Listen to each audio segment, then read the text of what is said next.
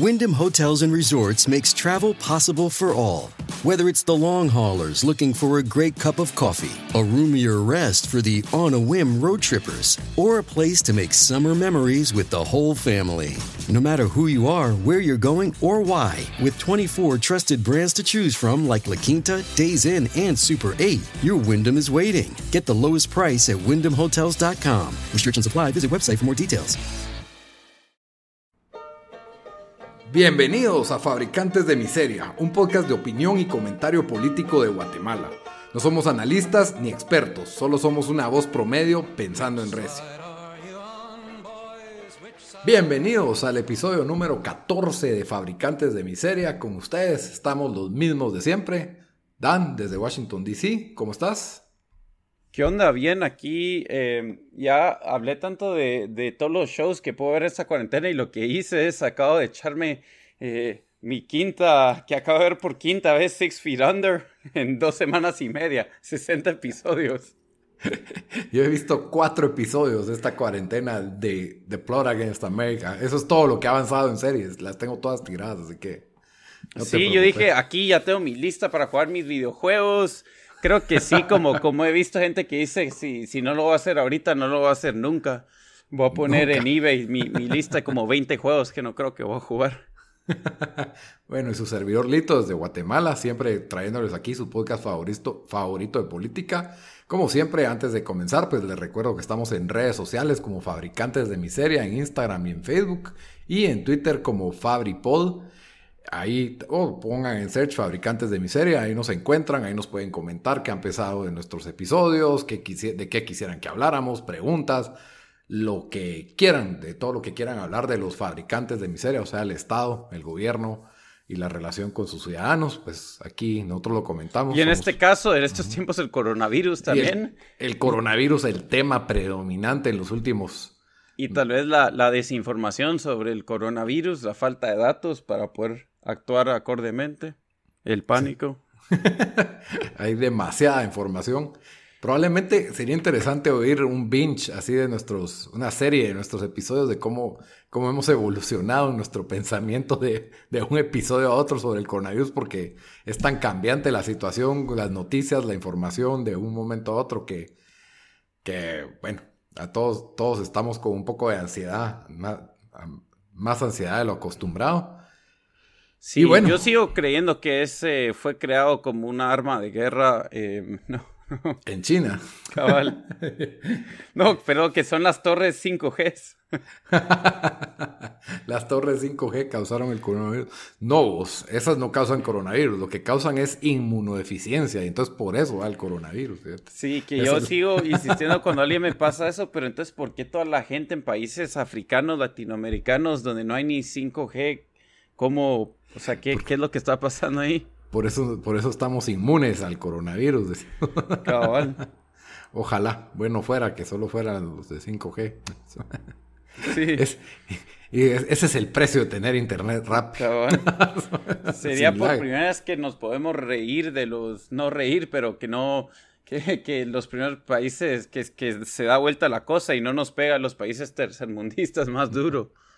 Sí. Pero sí, creo que parte del pánico es porque le ha pegado a los países primermundistas, porque si esto hubiera empezado en África, yo, yo especulo de que no hubiéramos tenido este pánico ni esta... O sea, no, ahí sí como vos decís en el chat, hasta que no empiecen a morir blanquitos, no, no, no, el virus no existe. Hasta que no muere la gente blanca, no hay por qué alarmarse, pues. No hay por qué tener miedo. lo lamento, guatemalans, no se ofendan con mi comentario. Si miras mitad de África, muere de Ebola virus y es solo un ticker ahí chiquito en el en CNN, no es la noticia principal. Ébola, mueren 12.000 en África. Ah, pues, sí. Ah, los deportes, ¿dónde está? el Real Madrid va a comprar a... Real Madrid gasta 100 Regresa Cristiano Ronaldo al Real Madrid.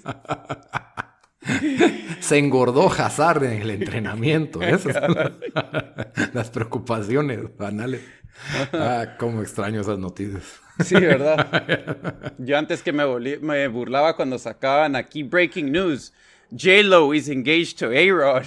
Y ahora, ahora, ahora, eso lo, lo anhela uno. Sí, sí, no, y al principio las noticias eran, se acabó el papel toalete y ahorita pues ya, ya está un poco más seria la cosa, pero tampoco está tan seria, así que de eso queremos hablar el día de hoy, de diferentes perspectivas, pero, pero empecemos desde una perspectiva bastante localista guatemalteca, ¿verdad? Eh, ya llevamos desde, esto empezó a mediados de marzo, que empezamos con, con medidas en Guatemala, cierres de fronteras, en cuestión de una semana y media, creo que ya teníamos toque de queda y tenemos, se hizo una, se aprobó una expansión del presupuesto eh, muy cuestionable para ayudas eh, a distintos sectores vulnerables de la población y se han abierto hospitales y se han hecho más pruebas, pero aún así, pues queríamos calificar la, gestión del presidente Yamate y su equipo de gobierno, porque realmente sabemos que no solo es una persona, eh, no estamos en una dictadura, en algunos elementos a veces pareciera, porque al señor le gusta hablar todos los días en televisión. Quiere ser y aunque la verdad yo, yo, me burlaba de eso, pero si te das cuenta, todos los países lo están haciendo, creo casi que. Eh, por lo menos no tenemos un presidente que saca su amuleto y se pone a bailar en shows de la mañana y, dicen salgan, salgan. Van a darse abrazos, por favor, ¿no? Bailen, bailen. Esa es la cosa, o sea, por un lado yo estoy totalmente, o sea, no estoy diciendo, no critiquen a los gobernantes, porque hay gente que se pone en ese plan de como que no critiques si no estás ayudando. Es como que, mano, le estoy dando mis impuestos. O sea, estoy pagando por este servicio. O sea, tengo todo el derecho de criticar. Pero cuando contextualizamos y más tropicalizamos en la región cómo estamos con los gobernantes de al lado, comparan Bukele, el, el, Lord Bukele le deberían de decir que, que la verdad es bastante autoritario, parece impulsivo en mi opinión. Eh, no, no soy muy aficionado a él, pero, o sea, este tipo llegó con el ejército al Congreso para presionar, pues eso es un acto ya de, dictador. Y bueno, después se calmó un poco la cosa y, todos lo vieron como un héroe porque cerró las fronteras, que, lo cual pues todos los países han hecho. Él lo hizo primero en Centroamérica y de ahí pues cerró los negocios y está la economía parada por completo en comparación a Guatemala. Ahí no hay un 4 a 4, ahí solo puedes salir al súper. Ahí Bukele determinó que tus nachitos Diana se cierran porque no son esenciales para la alimentación y no sé qué va a hacer Diana con todos sus trabajadores, ¿verdad? Sí. ¿Y qué voy a hacer yo sin mis nachitos? Porque y los palitos y los elotitos. sí, tal vez no para desviarnos de ese tema, pero sí, o sea, aquí ya están saliendo más números y pues Estados Unidos, y imagino otros países, pero yo como, como pues vivo aquí, son las noticias que más sigo sobre eso. Pero sí, los, los números no, no pintan nada, nada bien y solo llevamos tres, cuatro semanas en algunos estados de esto, ¿verdad? Entonces ni me imagino qué será para nuestros países donde, em, si bien aquí la gente está muy endeudada, por lo menos el gobierno te puede dar, te, creo que le están dando 600 dólares a, los que, a la semana a los que están eh, sin trabajo, te mandaron un cheque, ahorita mandaron un cheque de 1.200 dólares, pero para todo el sector informal en Latinoamérica, ¿quién nos va a ayudar a eso? Sí van a ser los grandes, los, los olvidados y, y sí, yo creo que, gente se va a morir de hambre, pero eso es, eso es tema para otro, para otro día. Sí, no, y, bueno, esperamos que no se mueran de hambre, pero Cabal, retornando al, solo para darle cierre a este tema de la calificación de Yamatei, comparado con AMLO, que parece señil a la hora de hablar, eh, eh, Manuel López Obrador, el presidente de México, comparado con Daniel Ortega, el presidente de Nicaragua, que mandó a hacer desfiles eh, y mandó a hacer, o sea, él dijo, todos salgan a la calle y así vamos a vencer la pandemia con y, ahí sí no hay ninguna medida, no, tienen muertos ni infectados, o sea, es mínimo el número.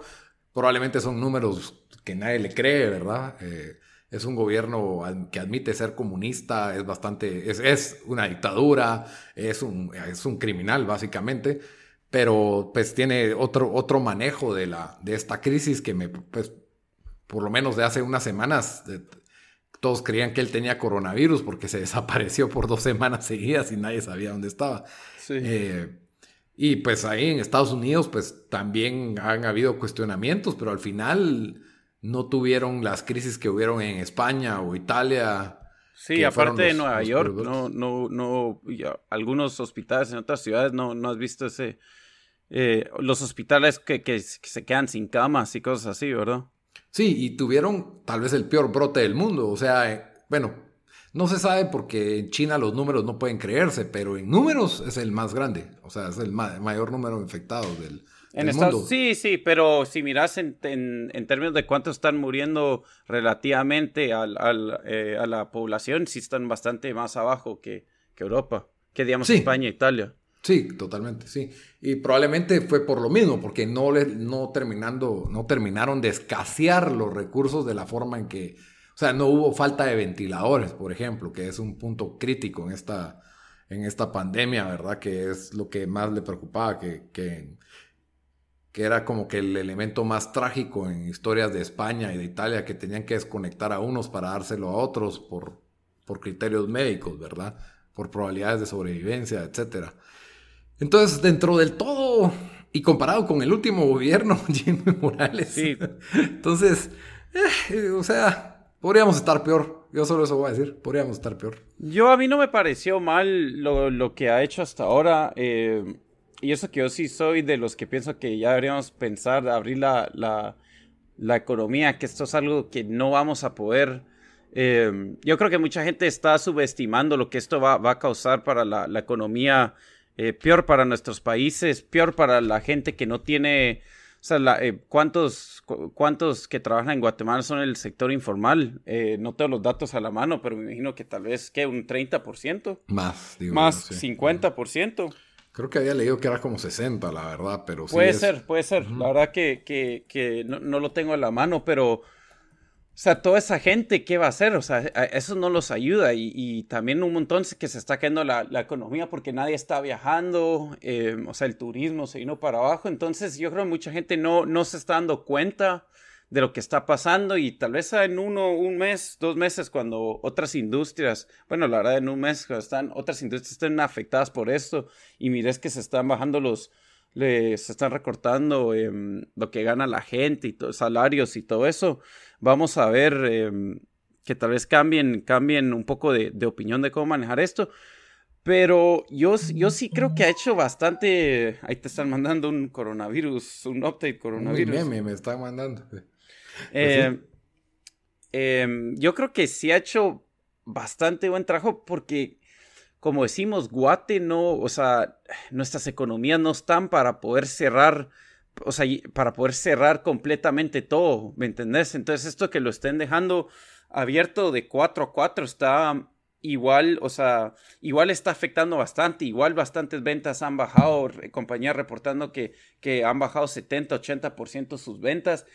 Y otra cosa que ahorita estaba leyendo un artículo de que eh, Suecia era el, ejemplo de, bueno, dijeron no vamos a cerrar la economía, no sé si eso cambió, creo que en algunos aspectos sí, sí cambió un poco, pero em, no, no cerró su economía, pero igual, em, digamos, se le cayó la, la, venta de los cines 90%, un montón de restaurantes están viendo mucho menos gente llegar. Porque la gente igual por el pánico y el miedo al virus, que todos piensan que los toca el virus y se van a caer muertos, em, no están, o sea, no están saliendo, ¿verdad? Entonces eso igual iba a afectar la economía. Pero con lo que, con lo que, con lo que tiene, los recursos limitados que tiene Guate, a mí la verdad no, no me ha parecido, no me ha parecido em, que, ha, que ha actuado tan mal el gobierno. Y la verdad creo que por lo menos se le ha visto un poco más de orden. O sea, te imaginas si esto hubiera pasado durante Jimmy, yo creo que no, no hubiera sabido ni, ni, o sea, ni a qué hacer. Entonces, em, sí, como, como vos decís, yo no, no está mal. Yo creo que la mayoría de gente lo critica que no ha cerrado todo antes, ¿verdad? Incluso. Eh, eh, sí, la crítica es de que él está sirviendo o es un es una mascota del sector poderoso empresarial del CACIF. exacto. Que, que, también me da risa porque, o sea, cerrase el CACIF mañana en Guatemala y no y, y Guatemala va a ser igual de, de o sea, va a salir y va a seguir en miseria igual. O sea, como que si tiene el gran efecto eh, para, o sea, sobre, sobre, ¿me entendés? O sea, mucha gente que cree que el CACIF es todo lo que está mal con Guatemala y lo quitas a ellos de la escena y ya, puf, se arregla todo. O sea, ni cerca y, y, y la verdad, mucha gente creo que solo no se pone a pensar de que a los que estos de verdad afectan no solo es el sector informal, pero bastantes empresas pequeñas no van a, no, o sea, no van a poder sobrevivir esto. Ya están cerrando, ya están despidiendo. Sí, sí, a mí, eh, sí, dale, perdón, no te quería cortar. No, está bien. El, no, tampoco vamos aquí a hacer nadie aquí, solo para aclarar, para que no, no quiero recibir acusaciones ni que me tiren basura en Twitter de que, ah, mamones del CACIF. No. O sea, para mí el CACIF es un sector que hasta cierto punto es sucio. Obviamente ellos solo velan por sus intereses y compran favores políticos. Es un, eh, sí, ajá. Pero para mí es como el equivalente, es como una mafia, pero en equivalente a los sindicatos de parte de los trabajadores. O sea, es y tal vez hasta peores son los sindicatos. O sea, si quieren ver quién le causa más, una competencia de quién jode más al país, pues, yo me estoy metiendo con los sindicatos, especialmente los del sector público. ¿ya? Eh, ahí sí, o sea, primero, o sea, antes de tirar, de tirar una piedra, fíjense que no están parados en una casa de cristal, porque, porque sí, es, son dos sectores que solo velan por sus intereses y no, le, no les importa, porque eso de estar exigiendo bonos extras en estos momentos eh, de crisis. Y por eso, básicamente, yo tengo la teoría conspirativa de que por eso la SAT está cerrada. Solo te recibe, eso sí, estás obligado a pagar en línea, depósito como, como puedas, porque tienes que pagar o pagar, pero para hacer gestiones cerrada. O sea, los trabajadores de SAT, todos tienen su salario intacto y no están yendo a trabajar. y que solo para, para tocar ese tema, hoy vi em, que bastantes empresas iban a tener que pagar sus impuestos y del ISR y todo. Em, y bastante, o sea, la gente no se da cuenta cuando se te caen los ingresos 70, 80% y encima le tenés que pagar a los empleados, o sea Sí, sí creo que, que, solo no se ponen a pensar cuántos, cuánta gente va a tener que perder su trabajo. Eh, o sea, es, difícil. Muchos, muchos países, ya la, creo que la mayoría de países, las medidas que tomaron fue aplazar em, los impuestos. Aquí en los estados no tenés que pagar em, impuestos. Aplazaron, ahorita iba a ser la fecha, ahorita el 15 iba a ser la fecha para pagar impuestos, se aplazó hasta junio. Eso es para empresas, para empresas y para, y para eh, ciudadanos individuales. Individual, ajá. Ya. Entonces. Eh, sí, cero solidaridad de parte del Estado, ¿verdad? Obviamente, cuando Yamatei dice la vida va antes que la economía, la SAT te dice paga tus impuestos, no me importa si estás muriendo, o sea. Sí, y, y sí, y bueno, y ahí miramos todas las historias de la gente que dice que no, no tiene ni para pagar una, un cuarto de 25 quetzales, pues, o sea. Es la historia del ilustrador. Vimos esta semana se hizo bastante viral, un vendedor de granizadas que se, puso a llorar en cámara. Eh, estas son historias reales que a uno le retuercen el corazón, que, que, bueno, para empezar, la ayuda con el sector informal que está planeando es contra, va a ayudar a un sector que estoy seguro que lo necesita. Ahora, hay ciertas cosas que son cuestionables de esta ayuda, ¿verdad? Para empezar, eh, tienen que dar facturas. Eso es lo que se está verificando. Tienen que pagar boleto de ornato.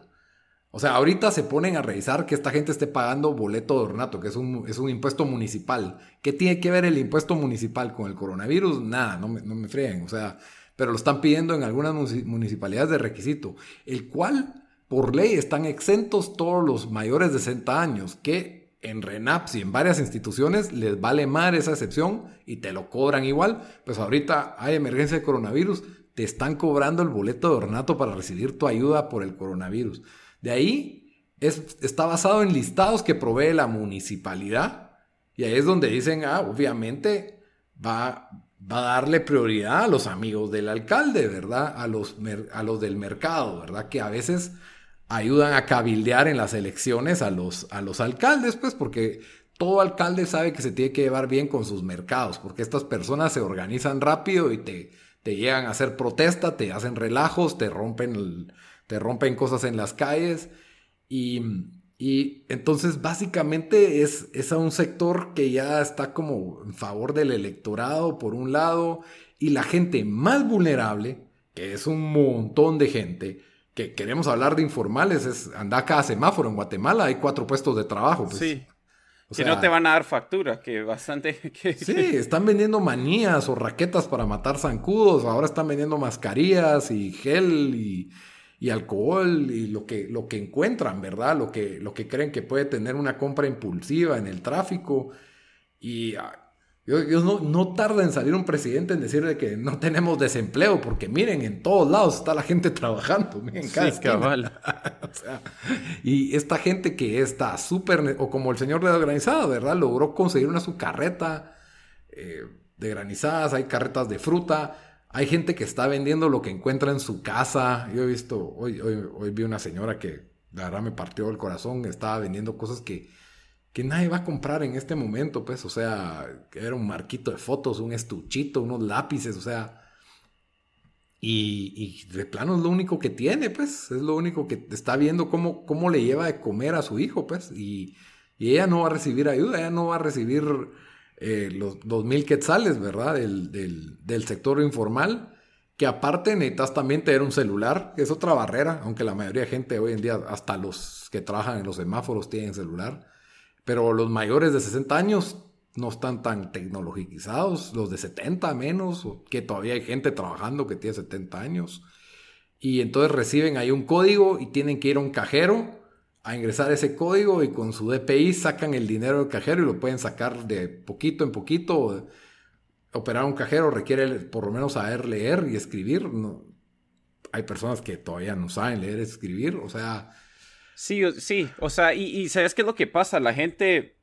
Em, y bueno, todos lo hacemos, la verdad, obviamente, y lastimosamente una realidad universal es que no vamos a poder ayudar a toda la gente que la, que la necesite pero se lavan las manos diciendo, ah, pues es que eh, ahí el gobierno lo debería de, lo debería de hacer, o, o es bien fácil eh, pedir, pedir cuarentena o pedir que se haga toque de queda las 24 horas cuando uno está en su casa decidiendo el gran problema del día va a ser que miro en Netflix, ¿verdad? Cuando todavía estás trabajando desde casa. O sea, no, no, de verdad no entiendo cómo mucha gente en Guatemala no, eh, esto tal vez es problema de nuestra sociedad, pero cómo tiene tan poca empatía por, por, o sea, esto es algo que lo vivimos y tal vez ya, ya lo miramos tanto que, que ya, ya como que es, eh, o sea, es tan, tan, parte de nuestra realidad que, que como que no nos damos cuenta de, de, verdad lo que está pasando para esta gente. Em, pero sí, como decís, esta ayuda no les va a llegar del gobierno. O sea, eso quizá algo, ah, ah, pues el gobierno les va a dar mil quetzales. No, o sea, eso no, no, no está pasando aquí, eh, ¿verdad? O sea, es, es, es la verdad preocupante.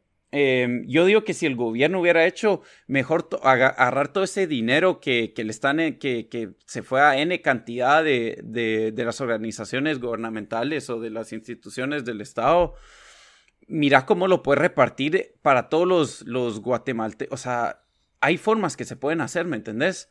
Sí. Em, hay formas que lo pueden hacer, o sea, si saben los datos de, de, de, de que, o sea, de la gente que está en más, más necesitada, hasta lo puedes hacer por colonias, no sé, o sea, vas, a, vas donde vive, la mayoría de gente afectada, pero, pero esta gente no está siendo ayudada, entonces creo que sí, ahí, ahí más o menos nos cae a, nosotros, a, los ciudadanos normales, eh, como que, pues, tratar de ver como, como, como se pueda y, y y sí, o sea, en, este aspecto, o sea, lo que está haciendo el gobierno, o sea, es, una nada, en mi opinión. transporte público. Y, en sin transporte, sí, o sea, encima, encima de eso, le estás pidiendo a alguien que se vaya a ganar, yo, que se vaya a ganar la vida y les está costando más caro todo. Si vi uno de los, de los videos que hay en una noticia que creo que la retuiteamos, pero bastante gente la vio por lo visto, pero la vi bastante, eh, repito, eh, retuiteada en Guatevisión, el, el cabal el que vos dijiste que, y no, la verdad yo ni pude ver, ni quise ver el video porque me, me hubiera afectado tanto, pero que solo leí las, las, las, em, ahí leí lo que habían dicho y que, que uno de los vendedores dijo, a mí la gente me dice, ¿para qué salió solo a morirse? Vino. O sea, ese, ese tipo de pensamiento tan, no sé, tan, tan estúpido y falta de, falta de corazón, la verdad. Que igual, igualmente no es cierto, porque hasta en, los lugares donde más duro ha pegado esto, los chances de sobrevivirlo están, o sea, son bastante altos, ¿no? Sí, exacto. O sea, el problema, y, ahí es donde viene la incongruencia, ¿verdad? Eh, el gobierno dice que no hay subregistro, el gobierno dice que los infectados son los que tienen y que se están aumentando los contagios. Ok, entonces si los números son verdaderos, tenemos 200 contagiados siete muertos. Vamos a parar la economía por siete muertos, cuando a diario en Guatemala tenemos 15 homicidios en la ciudad, o sea, tenemos 15 muertos de por violencia, o sea, no paramos la economía por eso tampoco. Yo no, y, de no, yo no estoy diciendo que mañana abramos conciertos y estadios, pues, pero creo que ya eh, no debería ser ofensivo el empezar a pensar cómo vamos a reabrir la economía y cuándo. O sea, creo que son preguntas válidas, o sea, son... Y es una discusión que se, que se tiene que, tener, o sea, ya en... Bueno, sabemos que Suecia nunca de verdad cerró, aunque si ven la gente ahí, pues se lo tomó en sus propias manos y solo no está saliendo. Em, vimos que Austria eh, y, Dinamarca abrieron sus colegios. Eh, Austria también abrió negocios esta semana. La República Checa lo va a hacer la otra semana. Em, en Estados Unidos ya hay varios estados que se juntaron, creo que siete estados del, del, medio aquí, con lo que le llaman el Midwest, se juntaron los gobernadores y, y van a, decidieron que van a reabrir toda su economía y están viendo si lo hacen entre mayo 1 a mayo 15. Em, y sí, como os decís, o sea, esto no, no miramos, no, no hay ningún plan. La verdad, esto de, de, semana a semana, decir como que, bueno, vamos a ver cómo están las cosas y vamos a ver cómo están las cosas, em, es, una, e, es un lujo que no nos podemos tomar en Guatemala, ¿verdad? Precisamente por la gran, o sea, por, por, por el gran número de, de, de la población que vive en pobreza.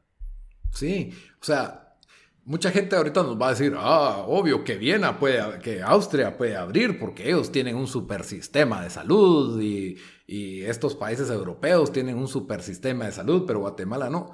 Pero al mismo tiempo, ellos están abriendo por la preocupación económica. Si las economías más fuertes están asustadas del daño económico que le está causando a su gente, ¿qué daño nos va a causar a nosotros este cierre es, mucho, o sea, es exponencial, es mucho mayor el daño económico.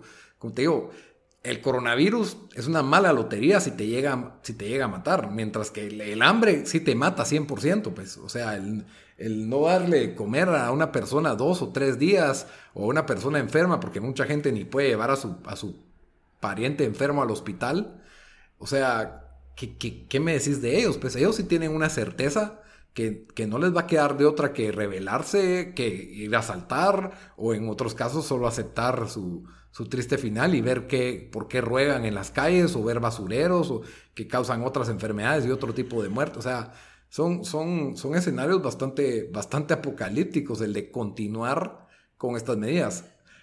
En perspectiva, por lo menos hay la economía de Guatemala siento que está con un respirador artificial que es tener abierto todo de cuatro, pues no todo, ¿verdad? Pero yo diría que las actividades en un 70, 60% de 4, de 4 a 4, que realmente es un 8 a 1, y en el sector público es de 8 a 12 oficialmente, pero extraoficialmente es de 8 a 11 y media, porque Hoy me cerraron la puerta en un registro diciéndome que no, que a las once y media se cerraba, no a las doce. Sí. Después, Paguen sus impuestos, porfa, les vamos a cerrar 30, 30 minutos antes la puerta.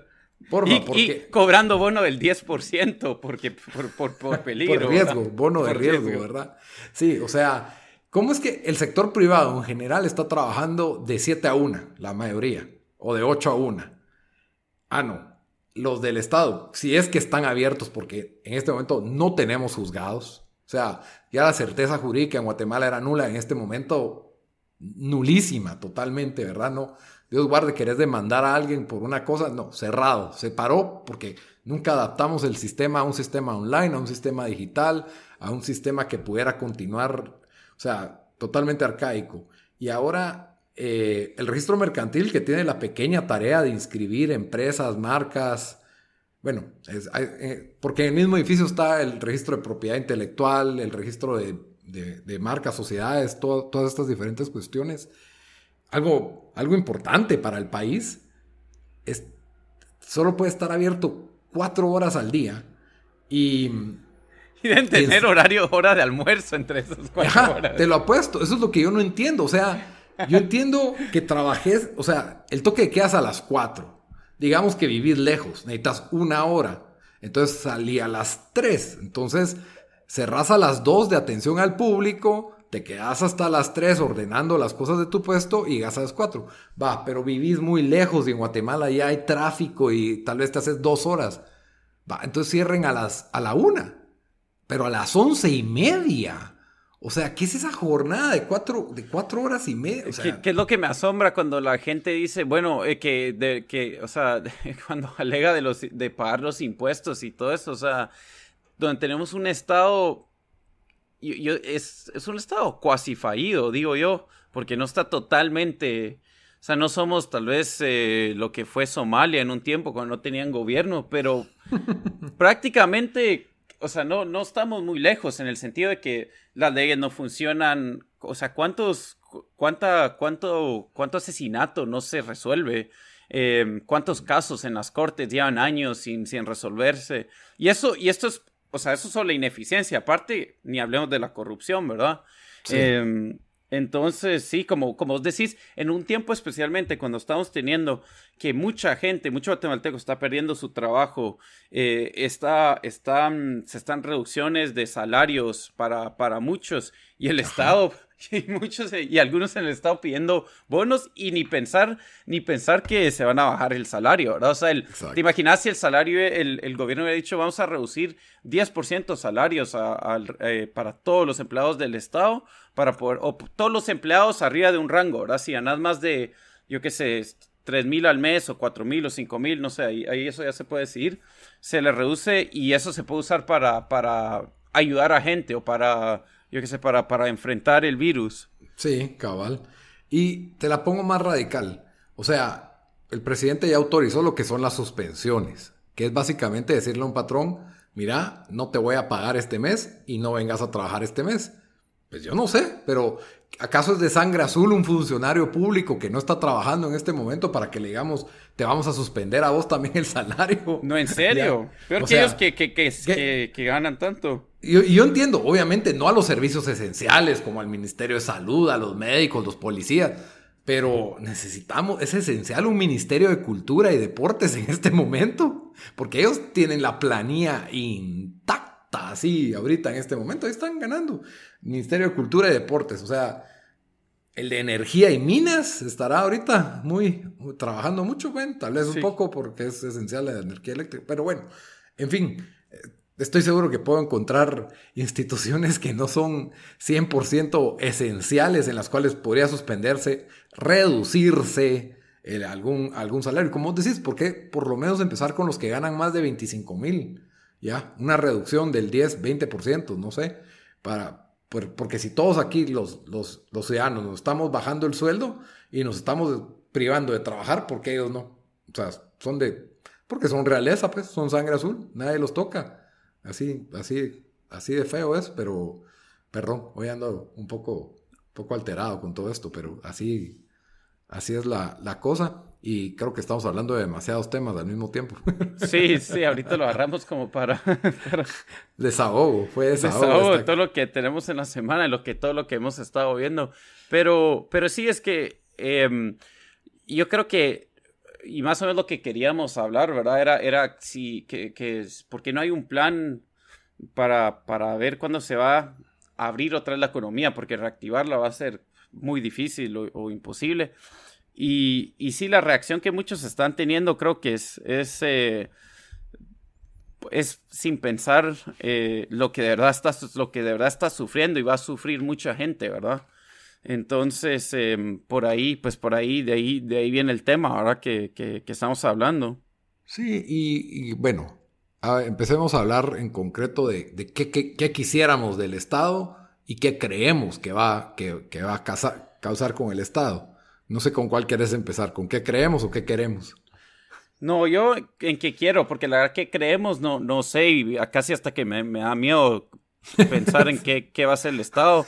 Eh, pero ya que me lo tiraste, yo, yo voy a decir que lo primero que creo que debería hacer el, el Estado es abrir los colegios. Em, por lo menos para, para ciertas edades, ¿verdad? Hasta, hasta 12 años, que eso es lo que están haciendo en los países en Europa.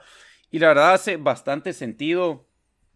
Eh, muchos de los niños que van a, a, a escuelas públicas ahí es donde tal vez reciben una comida, no sé ni qué calidad es, porque ya sabemos cómo, cómo opera el Estado, pero digamos, es una, eh, es una comida que tienen los papás, ahora que tienen hijos que tienen que cuidar a casa, o sea, ¿qué haces? Muchos se lo van a tener que llevar a las calles para tratar de trabajar, si es que, si es que... Eh, si es que eso están haciendo para trabajar, si no, o sea, ¿me entendés qué, qué, qué podés hacer? Entonces, por lo menos ahí le, le, le quitases una comida diaria que le tienen que dar los papás a sus hijos, o tal vez dos, no sé si hay desayunos también en las escuelas. No, sé. Sí, el desayuno escolar eh, sí se está repartiendo todavía. Sí se está... Ah, ajá, quedó la medida. Pero a qué, o sea, ¿cómo se llegan, llegan al, al, a la escuela a recogerlo o qué? No, no tengo clara la logística, pero sí se estableció la política de que se iba a repartir por medio de los como que las organizaciones de pares de familia en conjunto con la escuela. Yo me sorprendería si el, si el 30% de los niños están recibiendo un desayuno escolar. Pero esos, eso ya son otros 20 pesos. Digamos que sí se está haciendo eso. O sea, eh, el intento ahí estaba. sí, el intento. Eh, yo creo que esa sería la primera movida. Eh, sabemos que los niños por suerte esta vez no están en, en, alto riesgo, por lo más que sí sabemos que, que se han muerto eh, niños por el, por el COVID en otros países. A ellos el chance de, morirse creo que es menos de 0.1% si estás abajo de 20 años. Entonces por ahí podemos arrancar. Em, yo también ya, ya, miraría de, o sea, el el, bueno, el, toque que asilarlo tenés de 4 a 4 no muy hace sentido. Lo que, que estás preveniendo tal vez es que la gente salga de noche a restaurantes y todo eso, que igual yo creo que tú, va a tener miedo la gente. Yo otra vez el toque de queda lo pondría de, de 8 o algo así, ¿verdad? O sea, de verdad. 8. Sí, no, no, o sea, de, 4 de 4 a 8, ¿me entendés? O sea, que, que, esas 4 horas extra que, que harían, por lo menos más gente pudiera, pudiera trabajar. Em, se pudiera ganar la vida durante ese tiempo. Y aparte de eso, mira, yo, obviamente no va a pasar, pero yo, yo, yo soy de los que piensan de que esto solo es algo que, que nos va a tocar afrontar. Estamos muy lejos de ver una, obviamente una vacuna y, y, lo de, lo un, eh, cura para el virus también se mira, se está viendo difícil. Entonces, a menos que estamos, que estamos pensando que estas medidas nos van a proteger del virus para que a nadie le dé, o sea, eso no, no es no es real, a menos que todos quieren estar encerrados un año y medio y yo no sé ni, o sea, ahí sí vamos a parar regresando a la era donde teníamos que, que intercambiar, o sea, vamos a estar intercambiando trueque, puro trueque. Cacao, otra vez. Entonces yo, yo abriría los centros comerciales ya, ¿me entendés? Abrir los negocios. La gente igual va a tener miedo a salir. Em, Vos lo abrirías así mañana. Yo, yo sí. Yo honestamente pondría ley de que tienen que usar todos máscara. Pero eh, es que aquí está la cosa. Tenemos 60 mil o compraron no sé cuántos kits de, pruebas, ¿verdad? Sí. Y solo están usando 400 al día. O sea, lo que querían de hacer es tratar de aislar a todos los que se infectan. Eh, no sé si el gobierno sabe que si, si eso fuera la realidad, lo más seguro se, en, en un mes se gastan los, los, las 60 mil pruebas pero yo prefiero que se destine ahí el dinero em, para poder tratar de aislar. O sea, ¿cuánta gente habrá en el, en el centro de, en el, en el parque, de, parque de la industria? no te quedo mal con el número. Yo sé que ya están menos dos porque dos, se fugaron, así que, sí, sé que eran 12 y quedan 10. ¿Me entendés? Si no estoy mal, hay como 100 ahí. Ah, bueno, mm. los 100 que están infectados con coronavirus. Eh, hay 214 ahorita, entonces hay unos ahí, hay unos ahí en Villanueva, hay otros en el hospital de Quetzaltenango, y de lo que entiendo, los que deben de haber algunos en casa y, hospital, y, hospitales privados que están, que probablemente tienen síntomas menores, ¿verdad? Pero sí. No, hay, no hay tanta transparencia con eso. Pues aquí estaba viendo, ah, es que recuperados solo hay 21, ¿verdad? Bueno, sí, no, pero como yo te digo, la gente igual tiene miedo, la gente no está saliendo, pero por lo menos darle chance al 10%, 20% que sí se atrevería a salir y yo creo que aliviarías un poco, aunque sea un poco, la situación económica para, para los, los, los más vulnerables de esto. Em, pero yo, yo sé que en, que en, este tema, tal vez yo soy de los más radicales en el sentido de, sí. de verlo, pero, pero sí es que ya estoy leyendo todos los números que están saliendo y, y y solo no, o sea, en, Estados Unidos ya van por 21 millones de, 22 millones de, de gente que ha, que ha pedido em, beneficios de, de desempleo. eh, ya vamos, o sea, eso es arriba del 10%. Durante la crisis del 2008, el tope fue 10% de gente que se quedó sin trabajo. Aquí ya ese número en tres semanas se eclipsó. Entonces, eh, me imagino que los datos para Guate deben ser, deben ser bastante peor. Sí, eh, también hablando de eso, sobre las muertes, Yamate el día de ayer dijo que gracias a las medidas del, del gobierno se habían evitado 10.000 muertes, ¿verdad? Lo cual asusta a la gente y también lo hace ver él como un gran héroe de salvavidas, ¿verdad? Y porque él lo dijo basado en un modelo que le, que, que le pasaron, ¿verdad? Y, y, ojo con estos modelos, porque yo quería hablar un poquito de esto. En Estados Unidos empezaron con un modelo inicial de que iban a morir 2 millones de personas, luego bajaron a 200 mil, ahorita ya el modelo decía que 64 mil, en cuestión de tres días cambió este modelo de la, de la noche a la mañana. Entonces sigue, sigue disminuyendo el modelo de la capacidad y el, de Solo para aclarar, el modelo ya considera que se iban a tomar medidas de, de aislamiento. Ajá, Exacto, o sea, sí, el modelo estaba calculando de que con todas las medidas que están tomando iban a morirse 200 mil personas y falló por un 150%, así que también, o sea, hay que tener cuidado con, con, estos modelos, ¿verdad? La verdad de qué tan precisos son, saber, mm, es una, es una ficha en el aire, hay mucha desinformación. ¿Qué quiero yo ahorita del gobierno? Para empezar son planes con escenarios, o sea, Creo que Yamate había hecho una buena labor cuando dijo, bueno, si tenemos menos de 20 contagios diarios, abro centros comerciales. ¿Está bien? Ok. Eso me da un poco de certidumbre, eh, algo de esperanza, de saber de que, bueno, si el contagio es tanto, va a suceder esto. Ya hay predictibilidad. Yo ya puedo planificar un poco alrededor de tanta incertidumbre que tenemos. Sí. Entonces, yo sé que... es irrealista, eso sí, ¿verdad? O sea, si es algo que ahora vamos a, a enfrentar por, por, un año hasta cuando haya como le llama el que, que o sea, que, va, que ya hay inmunidad de... Mm, de rebaño. Sí.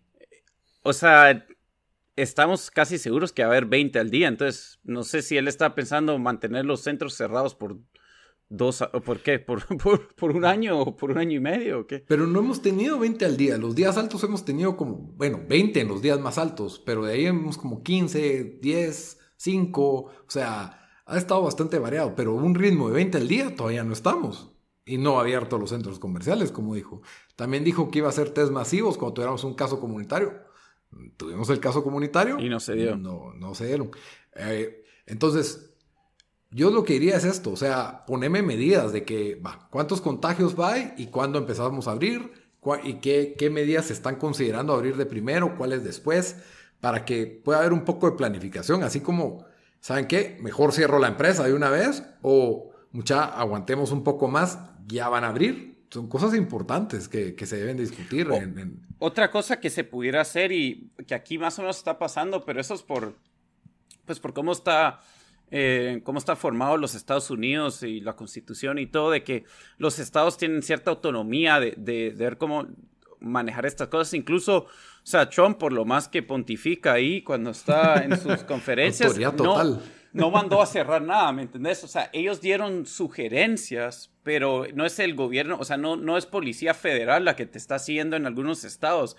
Los estados, has tenido estados que no han ni, ni, bueno, ya casi todos tienen algunas medidas, pero tenés como desde Michigan, donde prohibieron que gente pueda viajar, o sea, literalmente que puedas visitar a tu vecino en carro, necesitas casi que un permiso para salir de la casa, y a otros estados donde, donde no te dejan salir de la casa ni para hacer ejercicios, y otros donde sí te están dejando hacer ejercicios. Entonces, aquí lo que vamos a ver es de que, pues vas a tener estas ciudades y estos pueblos y, eh, o sea, casi como de, prueba en vivo, ¿verdad? Para ver, para ver qué está pasando, qué tal va, a informar al resto del, país. Yo en Guate agarraría eso, o sea, mirás tal vez a, algunas comunidades que no han estado muy infectadas y el miedo es alto. Y, igual va a depender de esas comunidades, ¿verdad? Pero darle la opción, o sea, quitar el toque que hay, ya, ya si es de esos pueblos, esas o esos, em, no sé, no sé si lo puedes hacer por un departamento, la verdad no sé, no sé cómo se podría hacer en Guate, pero me, me entendés lo que estoy diciendo.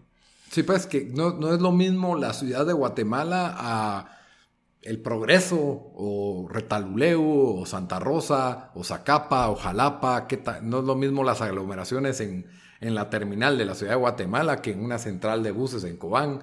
O sea, son, son escenarios bastante, bastante diferentes.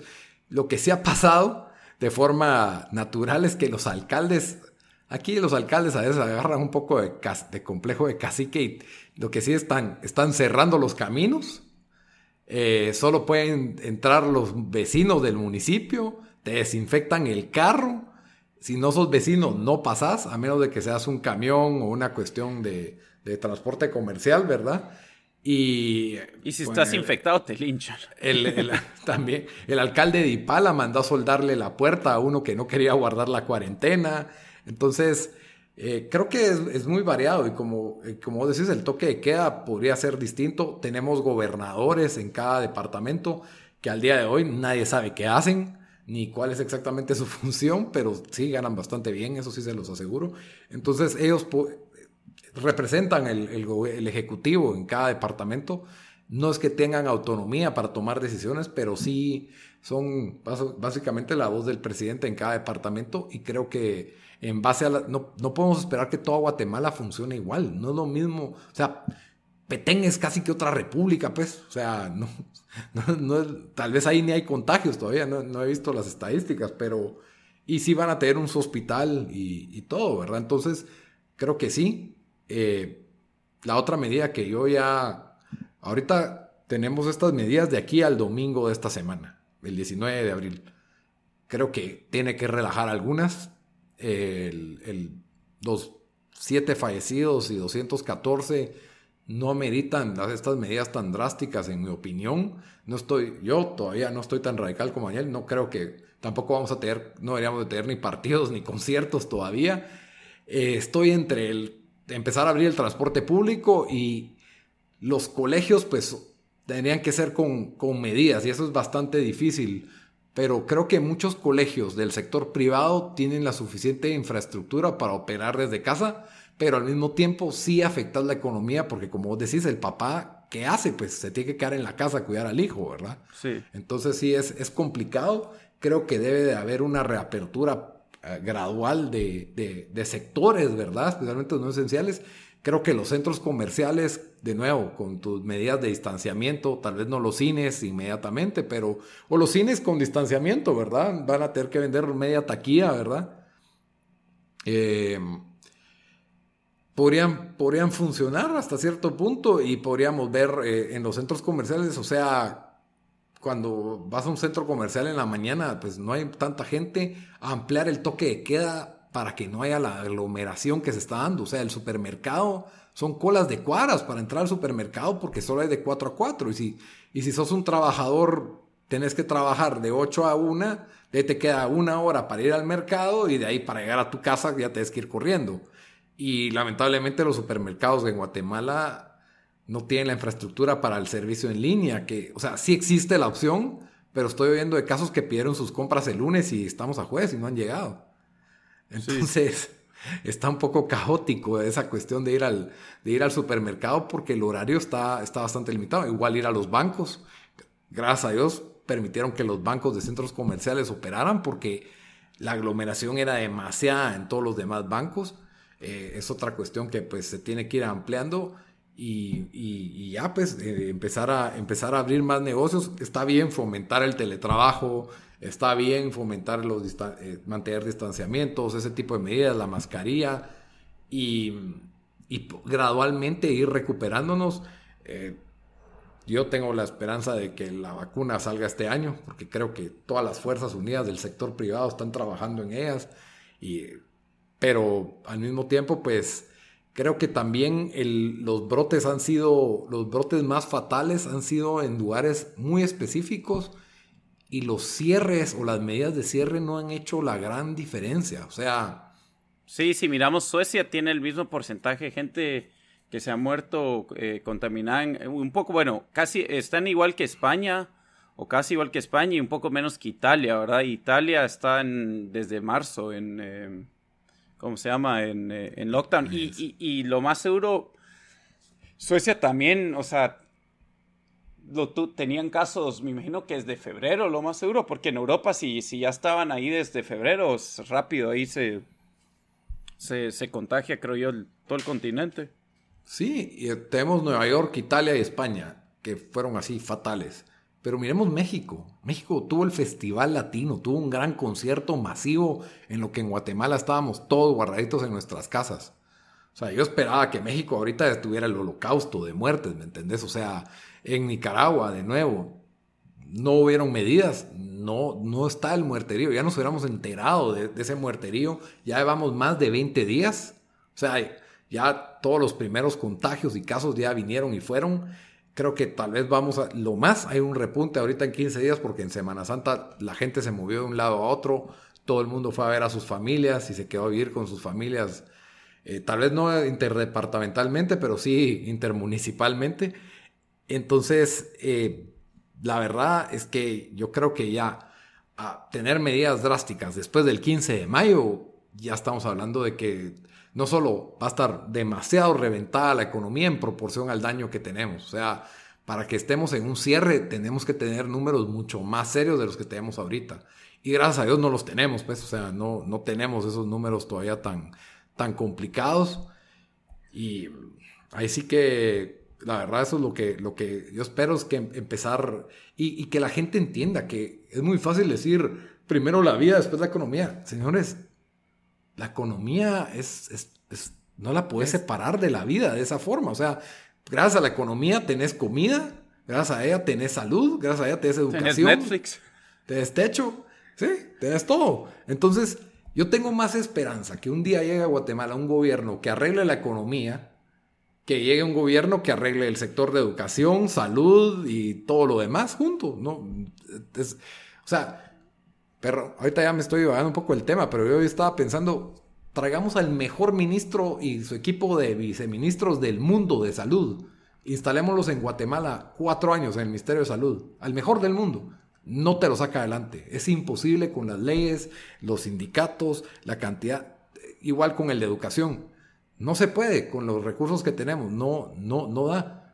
Traigamos a unos buenos economistas y la gente va a poder costearse sus propios servicios. Y eso es, o sea, veo más probabilidad de que eso ocurra que, que arreglar las otras instituciones porque ya están. El, el, el, problema es que la gente piensa economía y, y lo primero que piensa, ah, es que los ricos y los empresarios, o sea, en Guatemala, lastimosamente no, no hay ni tantos ricos empresarios que, que, o sea, ¿me entendés? O sea, la gente piensa que todos son monopolistas cuando no, no piensan que la gran mayoría del sector y todas las economías grandes del mundo, o sea, lo que impulsa esas, economías es el, es el, el, sector medio, o sea, las empresas pequeñas. O sea, esos, el, el, en Estados Unidos son los que la mayoría de empleos salen de, de, los, de lo que le llaman aquí los small businesses, ¿verdad? Entonces, eh, pyme. Cabal, ah, entonces es solo sí, como la verdad, el, show se ha vuelto en, más, bueno, o sea, pensemos en el daño que esto está haciendo para, para, para nosotros y por qué, y por qué ya, ya vamos a tener que, pensar de reabrir, aunque sea un poco. Sí, y, no se crean las fake news de que Amatei está en los mejores del mundo, porque sí, son mentiras todas esas noticias que están rondando en WhatsApp y en, en Facebook. Incluso hay páginas que son unos son unas páginas que parecen de Angel Fire. De, sí, de 1996. del 96, donde dice como que si fuera un periódico argentino. Y tiene tres noticias de Guatemala, casualmente, ese periódico que dice punto ar y otro de Chile también, donde dice Guatemala, la mejor en gestión para el coronavirus. Pero ¿cuál? ¿En qué criterio? ¿En qué base a qué? También salió un video del New York Times que, no que el New York Times salió negando y el, el presidente del CACIF le dio, le puso, vean a Guatemala como la gran potencia y todos se lo echaron en cara, ¿verdad? Que era fake news. Entonces, cuidado con esos fake news de, la buena administración. Hoy sí hablamos de todo un poco, nos quejamos de todo un poco, pero eso es lo que quisiéramos del gobierno. Planes este, más concretos. Este episodio fue todos mis rants del, de Twitter de esta semana en, en una hora nos desahogamos, es terapéutico, la verdad, lo necesitamos. Y espero que usted en casa también, cuando nos esté oyendo, diga, estos estúpidos nos van a matar a todos, o que diga, no, ya tienen razón, hay que abrir la economía.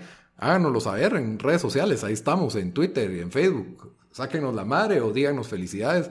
Eh, como estamos como fabricantes de miseria en Facebook y en Instagram y en Twitter como Fabripod, se lo recuerdo otra vez. Eh, Dan, vos ahora querías cerrar los episodios con una recomendación, ¿verdad? Sí, y no me recuerdo, eh, recomendé Six Feet Under la vez pasada, creo que lo debía recomendado o no. Me lo recomendás a mí todos los días, así que ya no sé, fíjate, Daniel. Ah, la, bueno, entonces voy a dar dos, voy a dar... Mejor, eh, recomendar otra cosa porque creo que ya lo recomendaste, pero... Bueno, sí puede ser, si, si no la han visto, mírenla, si, si no recomendé eso, creo que no lo recomendé. Si no, voy a dar otra recomendación, que esta sí está en Netflix. Es un, si no estoy mal, ahorita en mayo sale la tercera y última temporada. Es un programa alemán que se llama Dark. Em, me impresionó la calidad del show, porque yo sí, sí es algo que le tiro un poco a Netflix, es que la calidad de sus shows eh, está un poco por debajo, digamos, de HBO y, que se mira un poco como que si fuera Lifetime Movies, ¿verdad? Pero... Pero este, mm, como digo, es, es, un show alemán, mírenlos con subtítulos porque doblado está horrible. Em, trata, es un tema un poco sci-fi que trata a alguien que, que, está bajando al tiempo y, y qué puede hacer uno de verdad si, tiene, si uno tiene destino o qué tanto puede hacer para cambiar su futuro y su pasado. Em, ha recibido muy buenos reviews por todos lados y, creo que solo son ocho episodios cada temporada y solo han habido dos, así que tampoco es, tampoco es tanto tiempo. Muy bien, muy bien. Bueno, yo voy a sonar un poco propagandístico hoy, pero, pero creo que un poco de lectura no le cae mal a nadie y ahora pues existen los audiolibros, así que seguro debe estar en, en audiolibro, si no está en PDF en cualquier lado. Eh, hay un libro que, cabal, vos estabas hablando hace minutos de 80 páginas. Mi libro favorito. que, se llama La Ley de, de Bastiat, un politólogo francés que lo escribió en 1850, pero si ustedes lo leen, sienten, sienten que se adapta perfectamente al año 2020. Entonces es un... Eh, en algunas traducciones sí tiene un lenguaje bastante sencillo, es bastante simple pero habla sobre el, principio de cómo, cómo, se cómo debería limitarse un gobierno, eh, especialmente en, aspectos económicos. Suena más, yo lo estoy haciendo sonar más complicado de lo que es, pero es, es, tan, es tan bueno y tan simple y creo que pues después les puede abrir la mente a, a, ver con otros ojos lo que debería ser la tarea estatal y el, y el gobierno, ¿verdad? Eh, muy recomendado este libro, es, muy bueno y es muy corto. Y si lo consiguen audiolibro, en lo que lavan trastos y le dan de comer al perro, ya, se lo, ya lo podrían terminar o, y doblan la ropa. Entonces creo que, creo que es una... O en una sentada, a veces estamos viendo una pantalla en el celular, una pantalla en la compu, una pantalla en la tele vayan a ver la pantalla de su Kindle y ahí lo o, lo pueden buscar en, físico porque las librerías, pues la mayoría tienen ahora servicios a domicilio. Eh, estoy seguro que se consigue. La ley de Frederick Bastiat. Sí, excelente. Para, mantenerse en el tema político.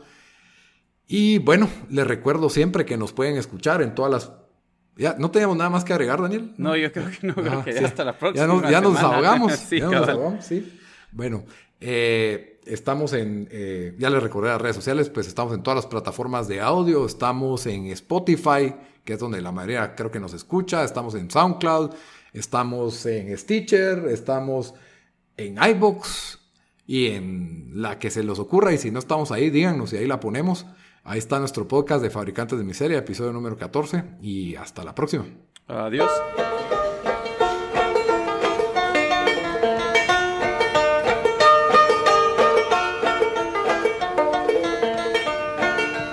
Which side are you on, boys? Which side?